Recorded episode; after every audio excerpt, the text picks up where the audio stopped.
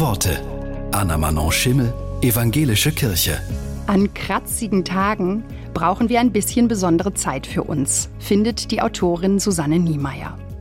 Jeder Tag soll ein paar Flauschminuten haben, in die du dein Gesicht vergraben kannst, die nach Waschpulver riechen und nach Geborgensein. Jeder Tag soll ein paar Minuten haben, in denen alles gut ist. Und was nicht gut ist, bleibt draußen. Es kommt schon nicht zu kurz.